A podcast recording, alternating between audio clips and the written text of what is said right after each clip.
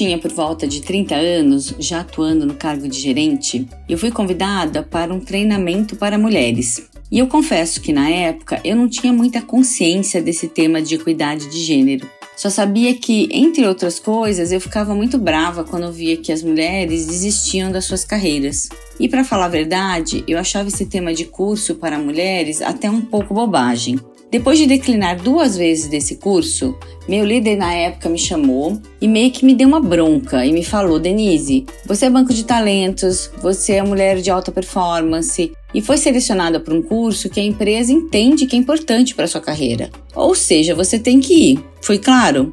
E na hora eu pensei, claríssimo. E aí, na terceira convocação, eu aceitei e fui. Bom, quando eu cheguei no curso, era uma atriz que era instrutora. Eu achei um pouco estranho, um pouco diferente. Mas ao longo do dia eu fui não só adorando o curso, mas principalmente entendendo diversas coisas que eu não me dava conta, que eu até então não tinha consciência. Como, por exemplo, quantas vezes nós mulheres somos interrompidas, de como, no geral, as mulheres é, contam as suas histórias, as suas conquistas de uma forma muito discreta, com aquele receio de ser considerada exibida. Afinal, as mulheres não são criadas para serem, entre aspas, exibidas. Como as mulheres, no geral, não pedem promoção, como as mulheres, no geral, não pedem aumento, como nós mulheres temos que colocar a voz de uma forma diferente para sermos ouvidas, entre diversas outras coisas. E nesse curso eu não só aprendi como lidar com esses vários temas, mas eu despertei de uma forma muito consciente para essa bandeira de equidade de gênero. Olá, o Ela Pode Mais está de volta. Somos três pioneiras em cargos de liderança e vamos reviver nossas histórias, ouvir as suas para inspirar outras mulheres a trilhar até o topo. O Ela Pode Mais é apresentado por mim, Andréa Teixeira. Por mim, Denise Marconi. E eu sou Juliana Debene. Olha o que vai rolar no episódio de hoje descobri que eu não sou tímida, que eu fui intimidada. Mulher pode mudar de carreira depois dos 40 se perceber que investiu os primeiros 20 anos num trabalho sem propósito? Eu acho que eu sou a prova viva que você pode mudar de carreira em qualquer momento da sua vida. Se autoriza, deixa ver esse desejo, faz imagens e a, a, autoriza essa libido, porque aí você vai saber pegar o telefone e ligar para quem você tem que ligar. E a partir do momento que a gente consegue um espaço, a gente consegue abrir caminho, a gente sempre tenta né, levar o máximo possível de companheiras junto com a gente. Chegou a hora da terapia. Eu, com tantos anos de experiência, atualmente eu tô com uma, um colega no trabalho, eu me sinto observada em cada movimento que eu faço. Eu tinha que ouvir, ah, lugar da senhora não tem na cozinha, não fica lá bonitinha, perfumada, de salto, na recepção, dando atenção aos clientes. Deixa que a gente cuida daqui. Não quero ser mandado por mulher.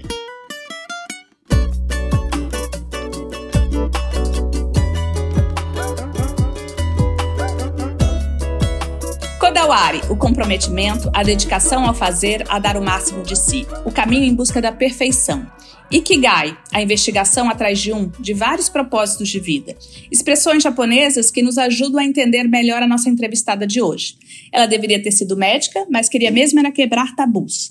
Ela comanda a cozinha em restaurantes onde antes mulheres não eram bem-vindas e virou a primeira brasileira e única chefe mulher no mundo a receber o título de embaixadora da culinária japonesa.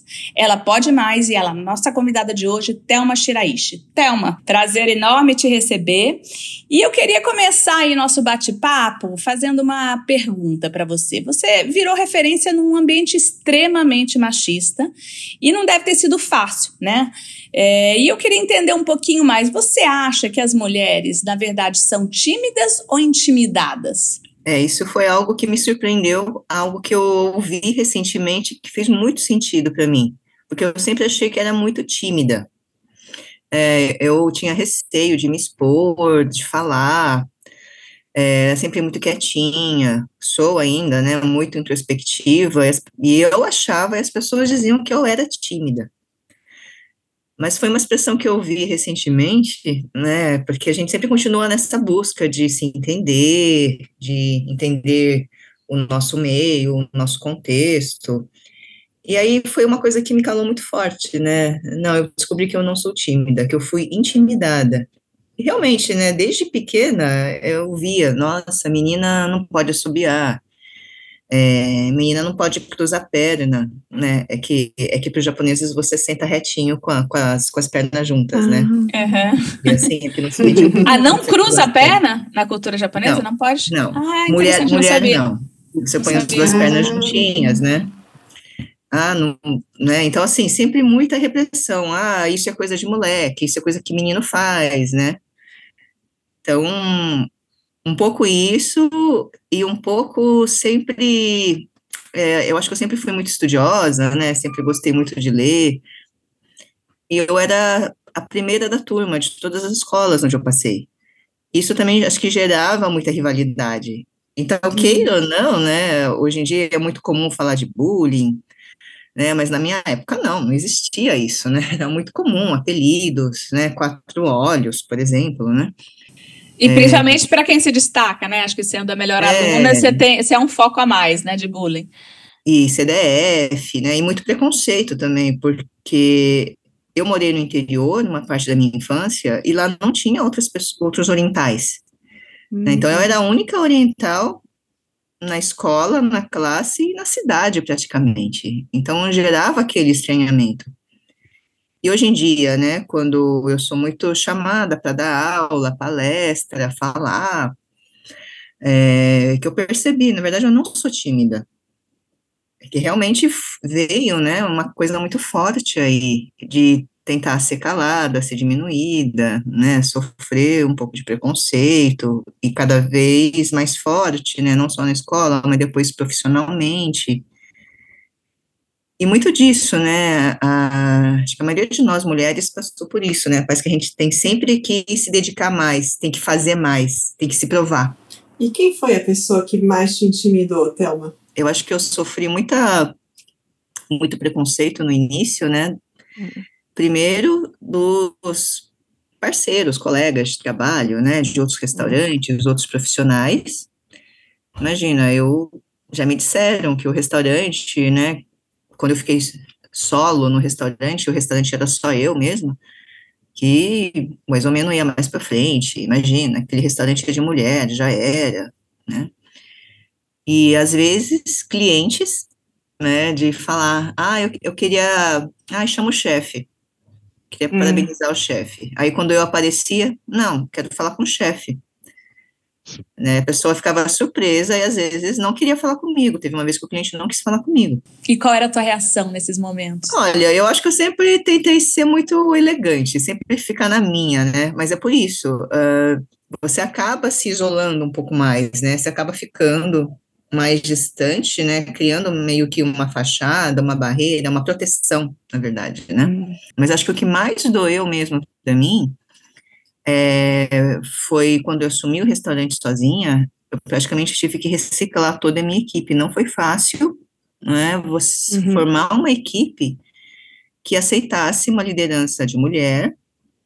É, eu tive que ouvir muito preconceito da minha própria equipe, isso porque, queira ou não, eu comecei o restaurante numa situação privilegiada, então, além de ser chefe, eu sou proprietária, e mesmo assim eu tinha que ouvir, ah, lugar da senhora não tem na cozinha, não.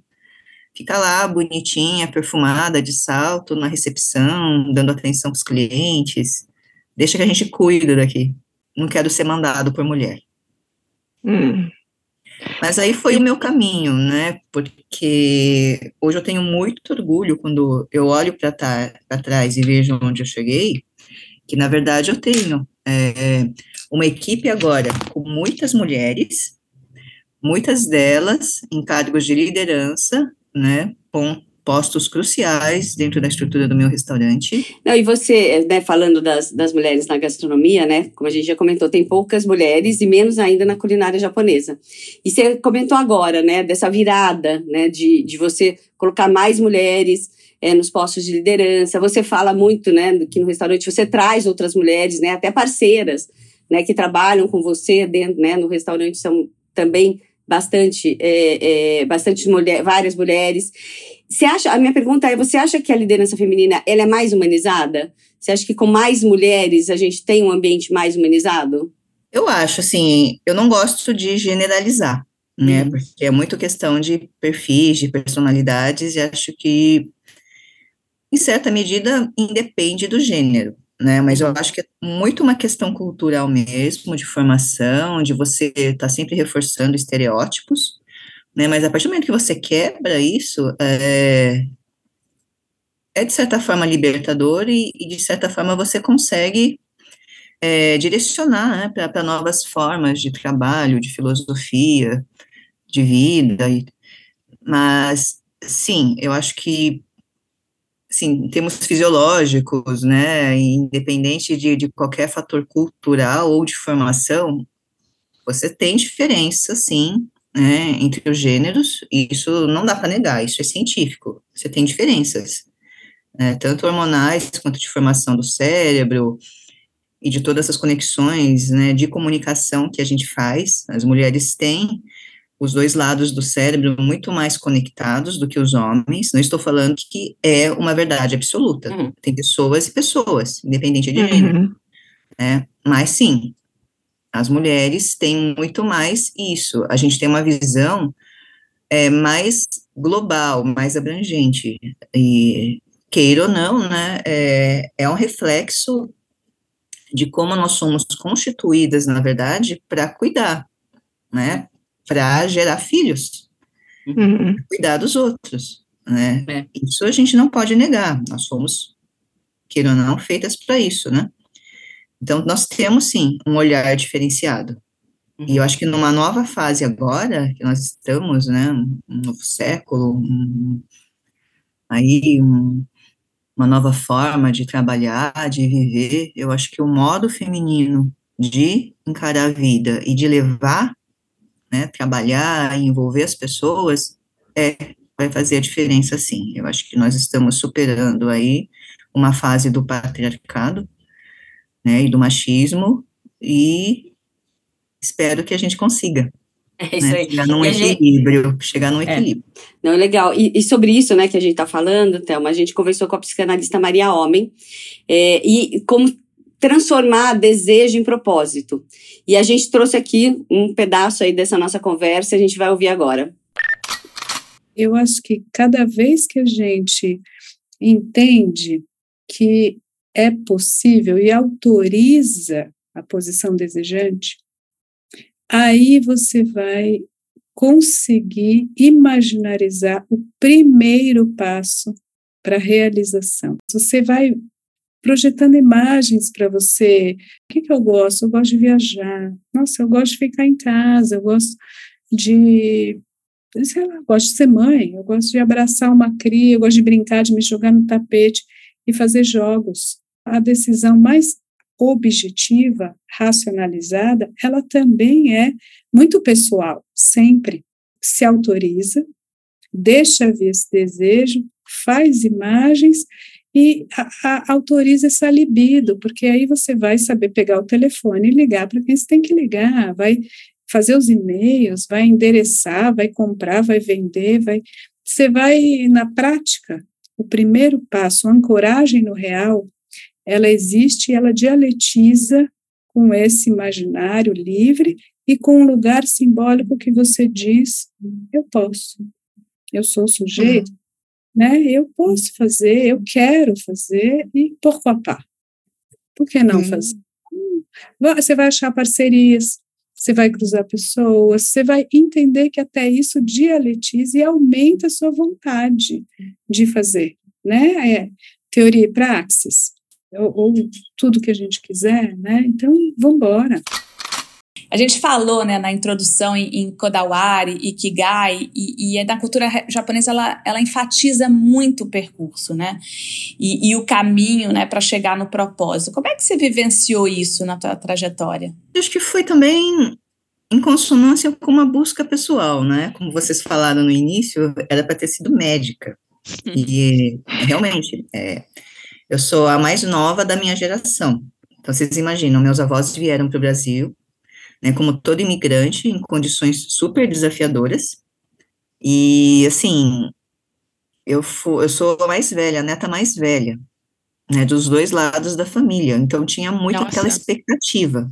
Né, sempre foi muito claro para a gente que era através dos estudos, né, uma dedicação para vencer na vida, para ter uma carreira, uma profissão de respeito, né? Uhum. E no caso, na minha época, na minha geração, era ser médico, talvez engenheiro, no máximo um advogado, vai. E realmente, com 17 anos, do interior, eu fui direto para a Faculdade de Medicina da USP. Uau! Né, foi algo inédito, assim, imagina, meus professores ficavam maravilhados, né, mas é porque eu sempre, eu sempre estudei muito sozinha, por conta, Uhum. né, de deixar os meus professores de ciência em saias justas, às vezes, com as perguntas que eu fazia. E, e, e um pouco assim, né, entrei na faculdade de medicina, ok, só que quando você chega na metade do curso, você começa a ir para o hospital. Imagina, medicina na USP é ligada ao Hospital das Clínicas. Então, quando você Uhum, começa a ir para o Hospital tudo. das Clínicas, que você tem contato com o que realmente implica né, você seguir essa carreira. E, e ali, no maior hospital, no maior centro médico da América Latina, assim, você vê de tudo, né? E o pior da miséria humana, literalmente. O ser humano no, no seu momento mais frágil, mais doloroso, né? E pessoas sem condições ali, e aquilo realmente foi muito pesado para mim. Não, e daí você foi pra moda, né, Thelma? Assim, Isso, mas isso era impensável na- é, naquela é. época, né? Imagina alguém que vai lançar, vai largar uma carreira de médico É. ou de cientista, né, para se aventurar em outras profissões. E aí eu tive que assumir que eu era mais artista mesmo, que eu tinha uma necessidade de me expressar. E aí eu comecei a, a fazer a faculdade de moda e logo em seguida eu já comecei a trabalhar como assistente de estilo do Fauzi Hatten. Até as pessoas me perguntam, e é, e é verdade, é, é, o primeiro grande desfile da Gisele Bündchen fora do Brasil foi com a gente, em Punta Oh, del uau. Este. É, É, ela tinha 14 anos e eu dividi o quarto de hotel com ela em Punta del Este. E depois eu tive as minhas filhas, casei e fiquei uns bons anos em casa como mãe de família e curtindo também ser mãe de família. uhum. Uhum. E depois aos poucos que eu fui retomando, primeiro trabalhando com eventos, né? Porque eu percebi que quando eu trabalhava com moda, que eu gostava muito dessa parte de produzir os eventos. E aí eu comecei assim, aos poucos, e as pessoas cada vez mais foram pedindo para eu cozinhar nos eventos. Porque eu também sempre gostei muito de receber, meus pais também sempre gostaram de cozinhar em casa, mas era muito hobby. Você se sentiu perdida em alguns momentos nessa trajetória? O fato de mudar muitos caminhos, de experimentar, isso te gerou insegurança? Sempre tem insegurança, sempre tem a incerteza, né? Mas eu acho que tudo é uma questão de você se preparar, né? E, e de você, lógico, ter autoconfiança total é difícil, não, não sei, né? Eu, eu, pelo menos, não tenho, não sei quem, Acho quem que é, tem. é, exato. Eu acho que ninguém. autoconfiança É. né? Porque às vezes não depende só da gente. Mas eu acredito muito que a gente faz a nossa sorte, né? As pessoas falam muito de sorte. Uhum. Mas não, a, a gente se prepara, a gente estuda, né? A gente se dedica. Isso que vocês falaram do Kadawari, né? Na essência é isso. É você se dedicar, é você se preparar, é você realmente né, mergulhar naquilo e se colocar. Então, é, eu acho que o resto também, né, o que você colhe é consequência disso. A primeira coisa que eu falo quando as pessoas me perguntam é que você tem que dominar a linguagem, você tem que se apropriar né, de uma língua própria que tem, o, do, o jargão. Quando você sabe os nomes, sabe os termos, sabe a história, né, sabe o contexto, você tem referência. É, quando você domina a linguagem, você também domina um conhecimento. E Thelma, como você vê hoje essa pressão pelos resultados imediatos, especialmente para a geração mais nova? As pessoas, elas acham que elas têm informação, elas têm, elas sabem tudo. Não se não tem a referência, não tem a base para pegar aquela informação e converter aquilo em conhecimento, em, né, e ter o senso crítico para saber se aquilo é verdade, se faz sentido, se serve para o que você precisa ou não. Quando eu comecei a fazer os eventos, eu cozinhava comida brasileira, italiana, francesa, que estava na moda naquela época, né, e muito pouco de culinária japonesa. A minha referência de culinária japonesa é das minhas avós, das minhas tias e da minha mãe. E aí, quando de repente, né, surgiu a oportunidade de ser sócia de um restaurante japonês, ah, acho que faz sentido, né? trabalho tanto com evento, eu gosto tanto de cozinhar, né? Mas mal as pessoas sabem, né? Como é duro o trabalho de uma cozinha. E hoje em dia, a gente tem muitas pessoas que fazem a faculdade de gastronomia e saem com diploma e já querem ser chefes. O posto de chefe você conquista, na verdade. Hum. É, às vezes até as pessoas me perguntam, ah, qual que é a sua profissão? Minha profissão é cozinheira, mas eu tenho um cargo de chefe nos restaurantes, né, porque é um cargo administrativo, na verdade.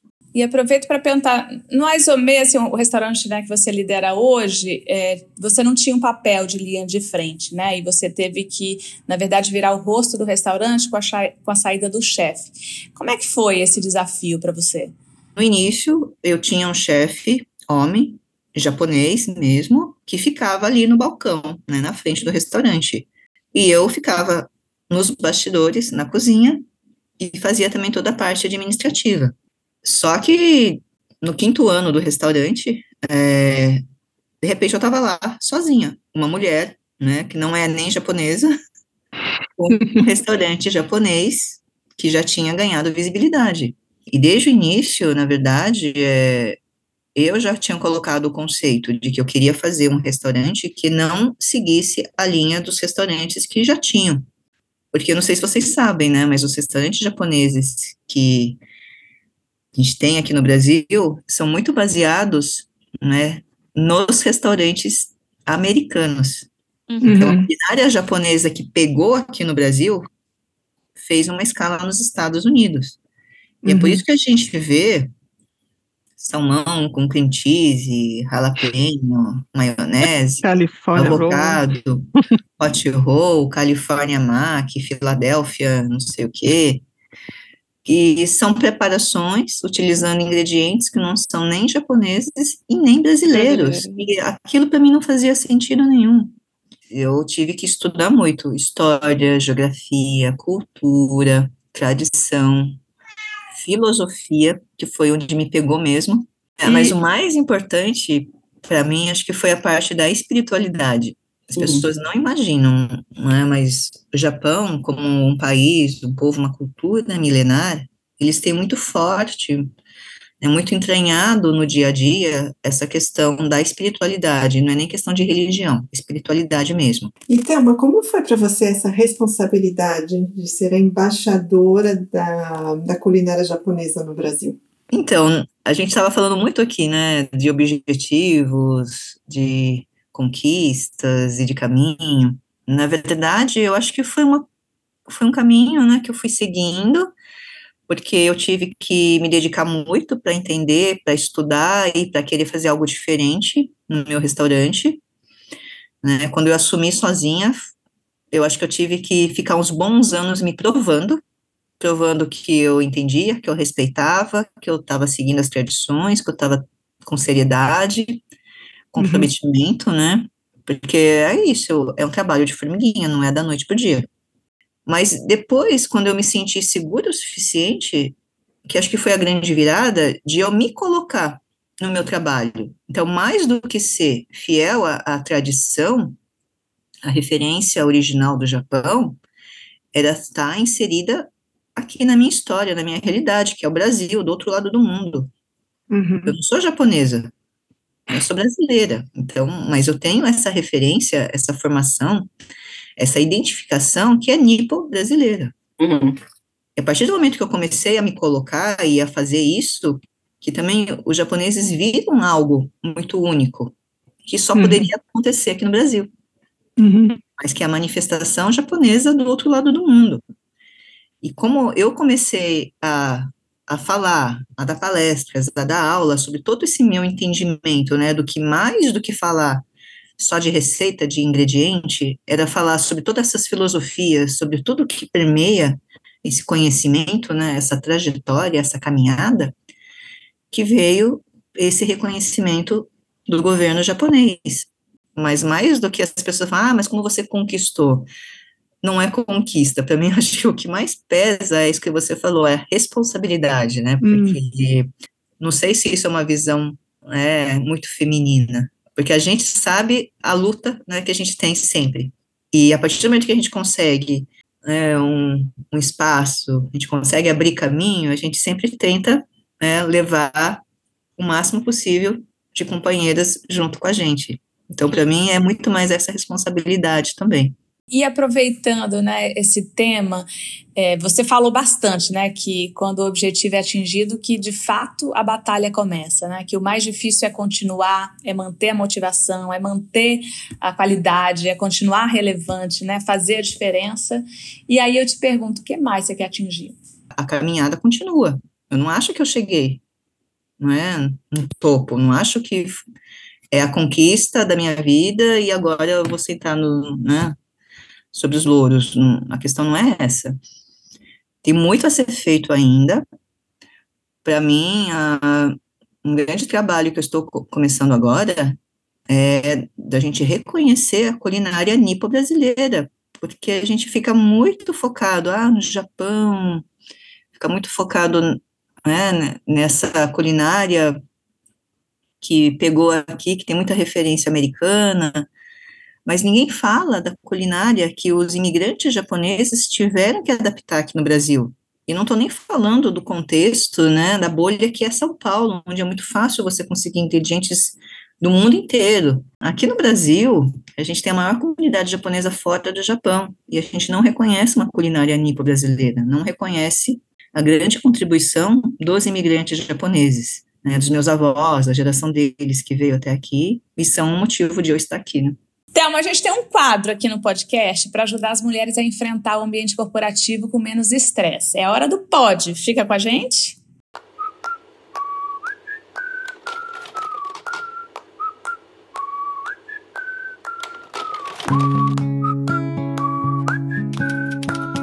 No pod, a gente recebe um áudio com um problema de uma ouvinte. E nesse episódio, a questão da Carolina Glicério, ela trabalha numa ONG e ela tem uma dúvida sobre propósito também. Roda o áudio, diretor. Mulher pode mudar de carreira depois dos 40 se perceber que investiu os primeiros 20 anos num trabalho sem propósito? E dá para começar do zero e ser bem-sucedida? E aí, gente, pode mudar de carreira depois dos 40?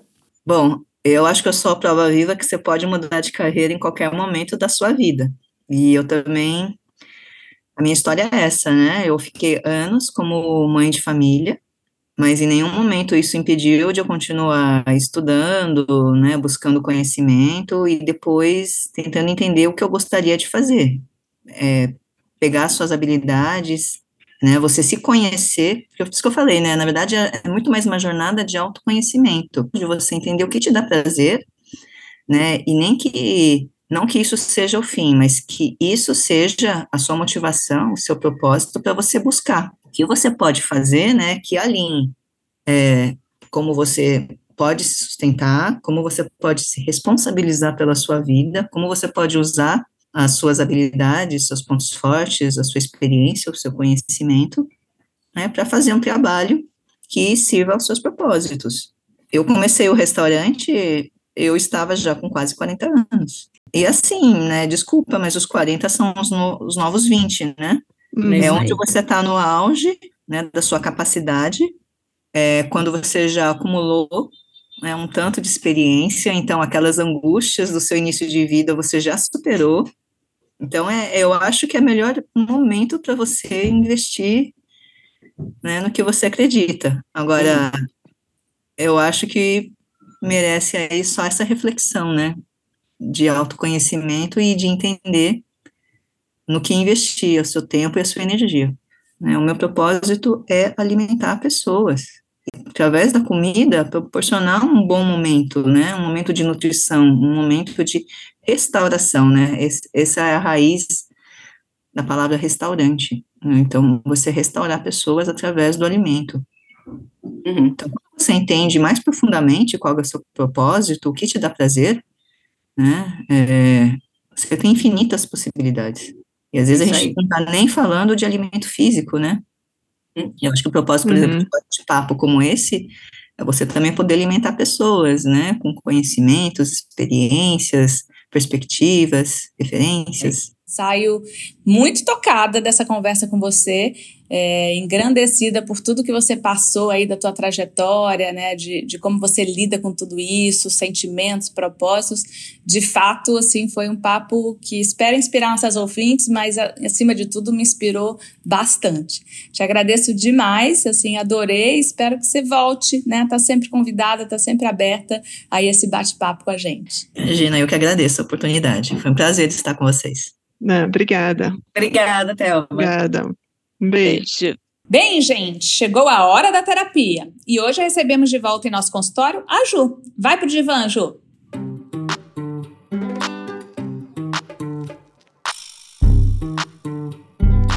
Obrigada, Deia. É, a questão que eu queria trazer para vocês é uma questão que tem me incomodado muito. Eu, com tantos anos de experiência, atualmente eu estou com uma, um colega no trabalho que, quando eu chego, eu me sinto observada. Não é nada no nível uh, sexual ou com qualquer outras uh, intenções, mas eu me sinto observada em cada movimento que eu faço. E acaba que alguns comentários que eu faço em francês, ele me corrige, se, uh, mas me corrige de uma forma muito agressiva. É, eu sinto essa forma agressiva, né? É, o meu sotaque, ele faz piadinhas. Eu já cheguei a conversar com ele, falando: olha, tem uns, alguns comentários que você faz que realmente me incomodam, mas ele continua. E acho que ele já percebeu que isso me irrita. E, e assim, com tantos anos de janela, às vezes eu fico me perguntando: mas por que que isso me, me incomoda? Qual seria o ponto de vista de vocês? Bom, a primeira coisa, até você já, você já colocou, né, Ju, que é conversar. Eu sou sempre a favor de conversa, né, de entender com a pessoa o que está acontecendo, né, o, o, porquê do ponto é, focado em você. Mas o que você está falando, você já conversou com ele. Já. Então, acho que essa, esse, esse pedaço, né, da, da, da ação, pelo que você está me falando, já foi. Agora é complicado mesmo, né? Quando você tem alguma pessoa que, como a gente fala, não bate o santo, uhum. né? Como é que a gente tenta entender o que que do lado dele está acontecendo para a gente poder, é, enfim, dar uma dar um encaminhamento na história. O último caso é tentar não trabalhar com a pessoa, né? Não sei se isso é possível ou não, que às vezes também não é, né? Então, é uma situação bem complicada mesmo. Aí não sei, ideia. O que, que você acha? Você sabe que outro dia eu levei uma questão muito parecida até para o meu terapeuta. E eu gostei um pouco do que ele me falou, que quando uma pessoa é, te, de alguma maneira te, te causa uma irritabilidade ou que você tem alguma certa implicância, é porque não é necessariamente a pessoa, mas tem algo naquela pessoa que te remete a uma experiência ruim, né? Então talvez você tenha algo que para ele faz lembrar uma situação que ele não superou, que para ele pode ter um trigger, um medo, ou até uma inveja porque ele gostaria de atuar como você e não atua, ou alguma coisa que ele vê em você que é muito parecida com ele, mas que ele não gosta necessariamente daquilo. Então tem todo um lado psicológico que vai muito além, né, da relação sua dele no trabalho, né? Eu acho que a conversa é um bom ponto de começo. Eu acho que eu já tive em situações onde a conversa me alertou, né, para um ponto que eu não tinha visão, que estava cego, e talvez repensar, será que essa conversa pode ser um ângulo diferente? Talvez trazer para ele, olha, vamos trabalhar melhor junto, né? Vamos colaborar melhor. Talvez se, se a gente conversar um pouco antes de levar tal assunto, não sei exatamente qual é a situação, mas talvez um outro ângulo da conversa, né? E, e, e talvez pensar para tirar até a tua irritação naquilo é o problema é dele, né? Assim, uhum. se ele uhum. Tá, assim, ele tá agindo daquela maneira por uma, né, uma questão interna dele, né, que às vezes independe de, independe de você. Então, às vezes a gente também, sabe, deixa esse negócio aí, cada um com seus problemas, ele que cuide, né? Internamente pode te aliviar um pouco, pode tirar um pouco o estresse, sabe? Ah, excelente. Ema, ema, ema, cada um com seus problemas e ado, ado, ado, cada um nos seus quadrados. é isso aí. É isso aí. Obrigada. Bem, gente, chegamos no fim da primeira temporada do nosso podcast. Esperamos que tenha sido tão divertido e inspirador para vocês quanto foi para nós. Não se esqueça de compartilhar o Ela Pode Mais e de dar uma nota boa para a gente nos tocadores de conteúdo. O Ela Pode Mais é apresentado por mim, Andréa Teixeira. Por mim, a Juliana Debene. Tchau, gente. E por mim, a Denise Marconi. Tchau, pessoal. A gente gravou esse episódio de nossas casas em Nova York, Genebra e São Paulo. A nossa trilha sonora foi composta pelo Luca DL.